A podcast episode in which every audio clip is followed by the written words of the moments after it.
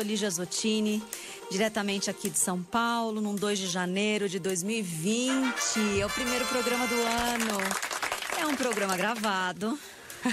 Acho que estamos todos em algum lugar fazendo essa celebração pós primeiro dia do ano. Mas eu não poderia deixar de, de cumprir. Eu acho que faz, é importante a gente manter essa, essa frequência, essa sequência de conversas. E eu estou aqui diretamente da Rádio Geek em São Paulo com a Melissa, minha amiga Mel Algaba. Seja muito bem-vinda. Mel expert em serviços de integridade. É um nome assim que é, é, parece que tinha que ter milhões de Mels, entendeu? e ela faz todo um trabalho com corrupção e lavagem de dinheiro, que é um pouco do que a gente vai conversar aqui. Mas a Mel é uma amiga de muito, muito longa data. E o objetivo aqui é não só recortar esse lado profissional dela, mas principalmente o lado pessoal, porque ela tem uma jornada muito legal de autoconhecimento. Então, juntando o hard com o soft. Mel, a gente vai falar sobre como harmonizar esse hard com o soft em um mundo em migração. E você desce muitas vezes para assuntos muito densos, né? É, e precisa se manter aí num lugar é, de saúde, não só mental, mas de saúde humana, para lidar com tudo isso. Então, por favor, se apresente. Como é que você foi parar nisso tudo? E como é que é a sua jornada hard soft? Porque eu sinto que você é uma pessoa que migra diariamente de um lado para o outro. E tá ok com isso, Sim. né? Para outras pessoas poderem se inspirar nisso tudo. E aí, quem tiver perguntas para Mel, o WhatsApp da, da rádio é o 11 973136617, nome completo. Antes, depois, durante, os nossos programas em todas as plataformas do Voices e da rádio também. É, primeiro, é um prazer estar aqui. Eva! É, mas, bom, como, como começou, né? É, eu falo que eu dei sorte. É, porque quando eu comecei minha carreira e eu entrei como trainee é, em uma grande corporação, né? Nessas uhum. grandes consultorias, as Big Fours. É, eu dei sorte de cair numa área que eu gostava muito, que tá. era uma área mais consultiva. E dei mais sorte ainda de entrar mais voltada para o mercado financeiro. Tá. Que é, foi algo que sempre brilhou meus olhos. Tá. Naquela época, né, a gente fazia consultorias, uhum. é, corretora, bancos de investimento, bancos menores. E a gente lidava muito com essa parte legislatória e o compliance estava chegando ainda no Brasil. Não era algo que se falava tanto como fala agora, mas ele já era obrigatório para instituições financeiras. Tá bom. E a prevenção de lavagem de dinheiro também, porque ela vem é, já desde os Estados Unidos. A... E assim, os bancos eles tinham essa obrigatoriedade de cumprir com isso. Hoje ela é voltada também ah, para outros tipos de instituição. Tá. Mas quando a gente fala de banco, Banco Central, ele sempre está mais de olho, então é, foi um tema que eu sempre gostei muito de atuar e de entender e de, de ir atrás.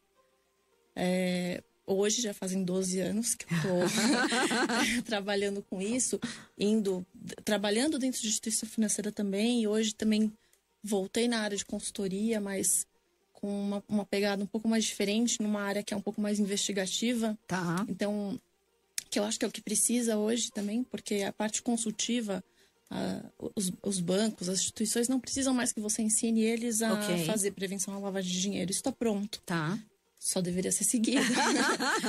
é, mas eles precisam de pessoas realmente que ajudem eles a investigar, a identificar onde estão os erros. Tá onde isso não está acontecendo, onde essa previsão não está acontecendo e as pessoas não estão atuando como deveriam atuar. Tá bom. Isso aconteceu na sua vida mais ou menos depois de algum tempo da carreira ali no início?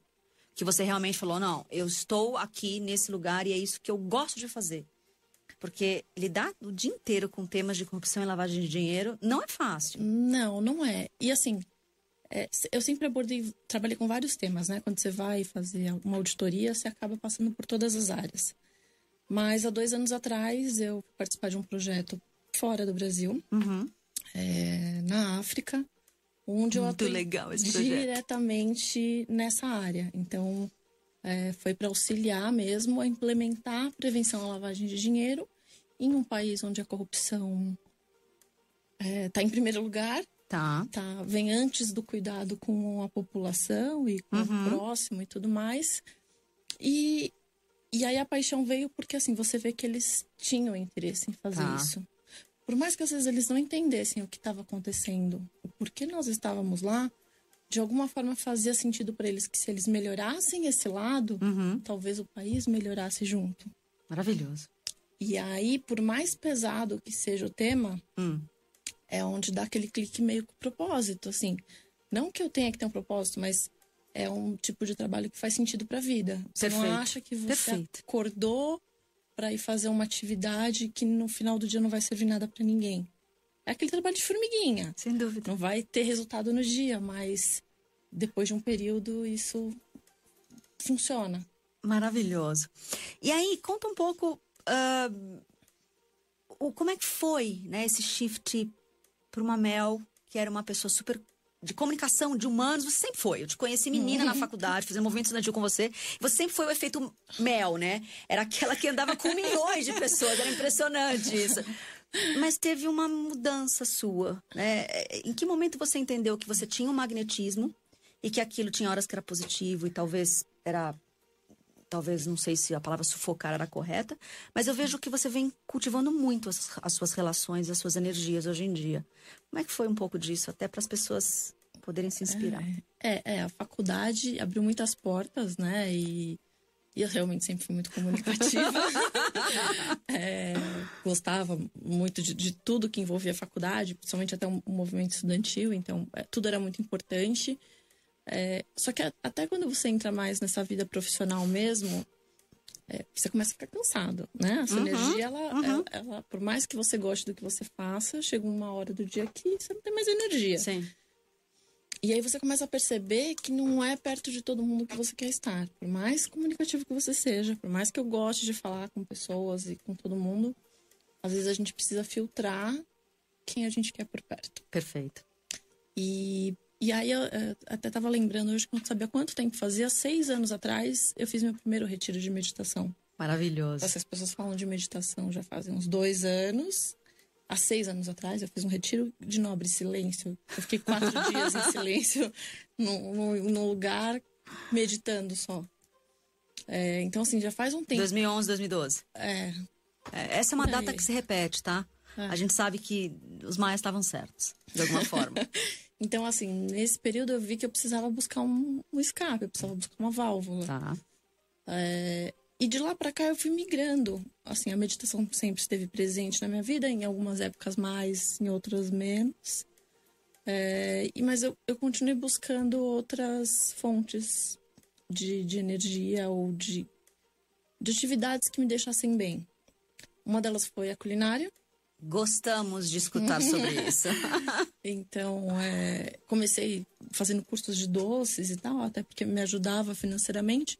Depois parti para uma outra pegada, né, que, que eu gostava de aprender, cursos de massas, é, entre muitos que eu fiz.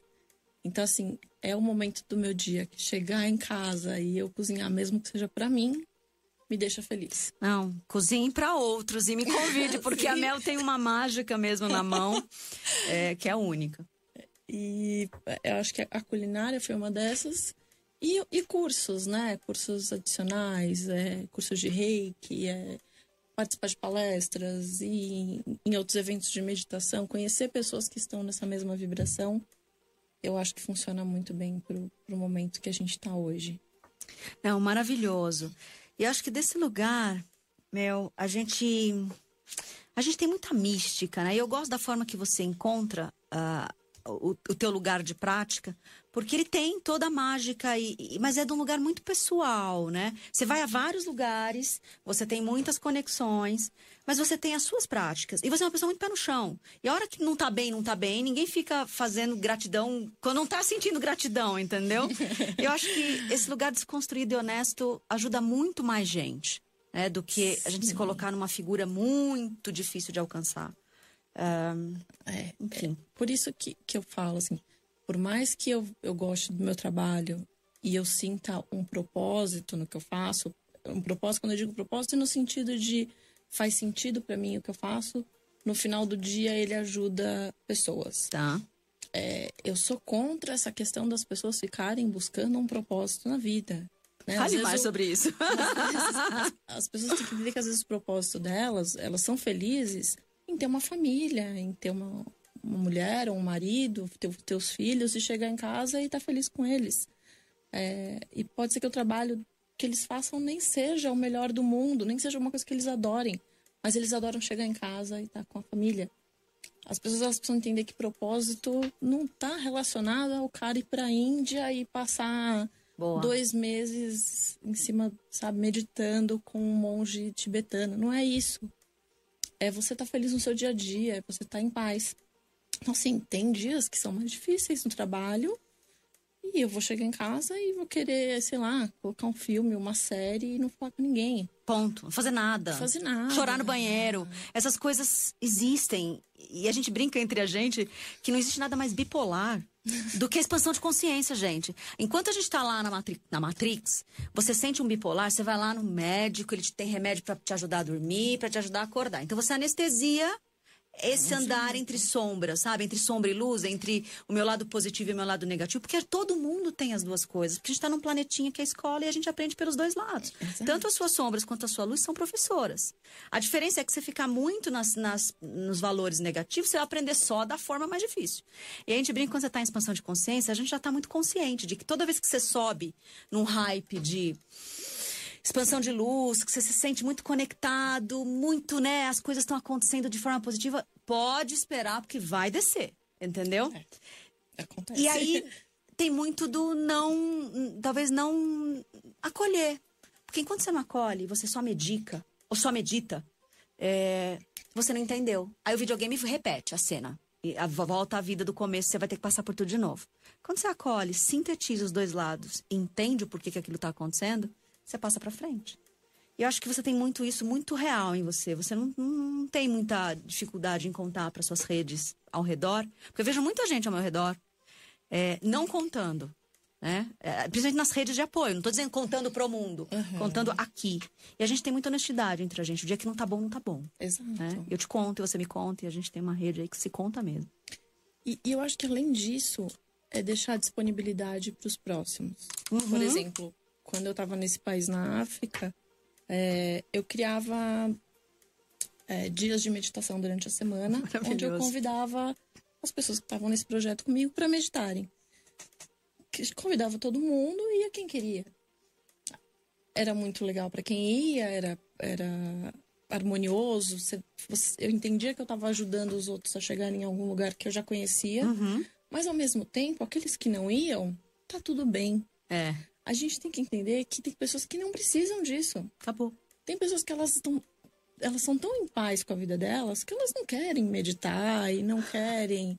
Não tem dramas, não, não tem, grandes drama. questionamentos humanos, enfim. Ou, ou, elas lidam melhor com algumas é. situações. Então, assim, a gente precisa também aprender a olhar o outro com mais carinho, parar de julgar.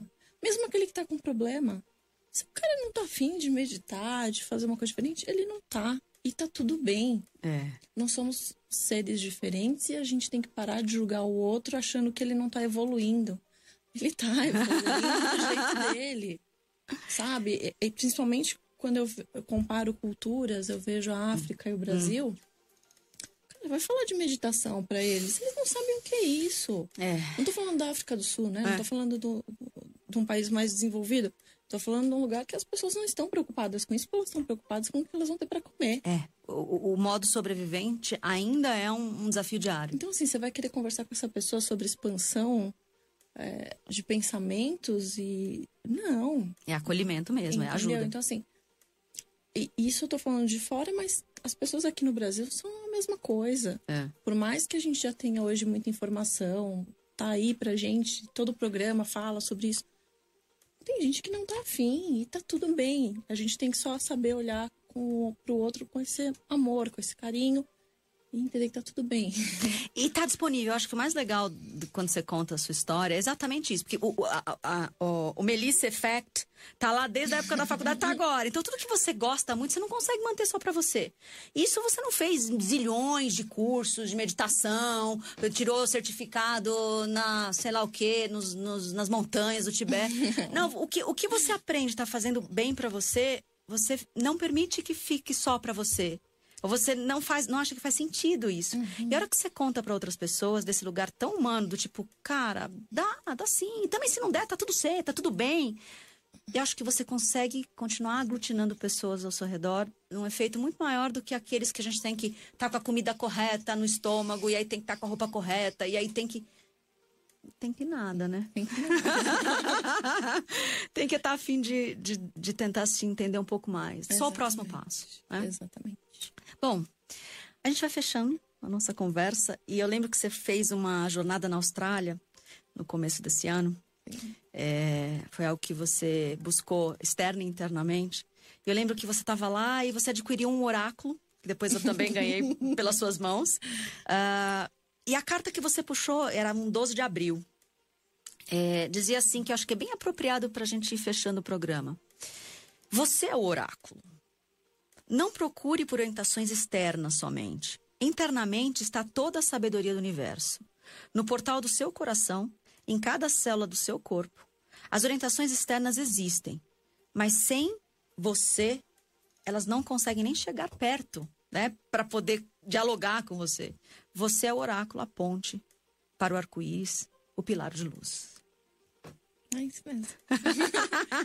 eu acho que é o que eu falei agora. Cada um, cada um é seu oráculo, cada um sabe o que está precisando. É, a gente só tem que estar tá aberto a receber ajuda quando a gente precisa e talvez pedir quando a gente precisa também. Eu acho que aí vai, e aí quando a gente fala que você é uma, uma expert em integridade, a gente passa só dos processos de lavagem de dinheiro, corrupção, para manter esse, esse, discurso íntegro, né? É, o íntegro é eu viver aquilo que eu falo. É, e, e eu acho que além disso, integridade é a gente saber o que é certo e errado, e seguir pelo caminho certo, é. fazer as escolhas certas. É óbvio que não é para tudo da vida que a gente tem essa resposta. Uhum. Mas quando a gente está falando com relação a, ao próximo, cuidado ao próximo e leis e valores, a gente consegue identificar o que é certo e errado e consegue ser íntegro. Acho que é isso. Maravilhoso. Mel, se você tivesse que fechar pra gente, juntando os dois mundos, né, do ponto de vista. Um, esses processos todos já em, em nível Brasil, tá? uh, já instalados de proteção. A gente tem um país muito machucado com corrupção, é, que nem sabe direito o que você acabou de falar, nem sabe que existe toda essa proteção. Né? O que dizer para esse pessoal que está tão dolorido está tão machucado? Quais são os mecanismos né, que, que já existem instalados para eles poderem entender? Olha, não estamos não em terra de ninguém. E o que você quiser fechar do outro lado, soft, para a gente poder ir finalizando esse primeiro programa do ano. Eu acho que quando a gente olha para o país e até para a situação, a gente não pode olhar lá só lá para cima, tá. esperando um, um, retorno do governo ou esperando que uh, os grandes não façam esse tipo de atividade ilícita, como a lavagem de dinheiro ou corrupção. É, isso tem que começar por nós. Então, assim, as pessoas não entendem. A lavagem de dinheiro, por exemplo, ela é um, é um, é um crime em segunda instância. Tá. Para a lavagem acontecer, precisa acontecer um crime anterior que vai ser uma fraude, tá. ou tráfico de drogas, ou... Tá. É, então, assim, colocando isso para nós, é, comprar aquele DVD falso, hum.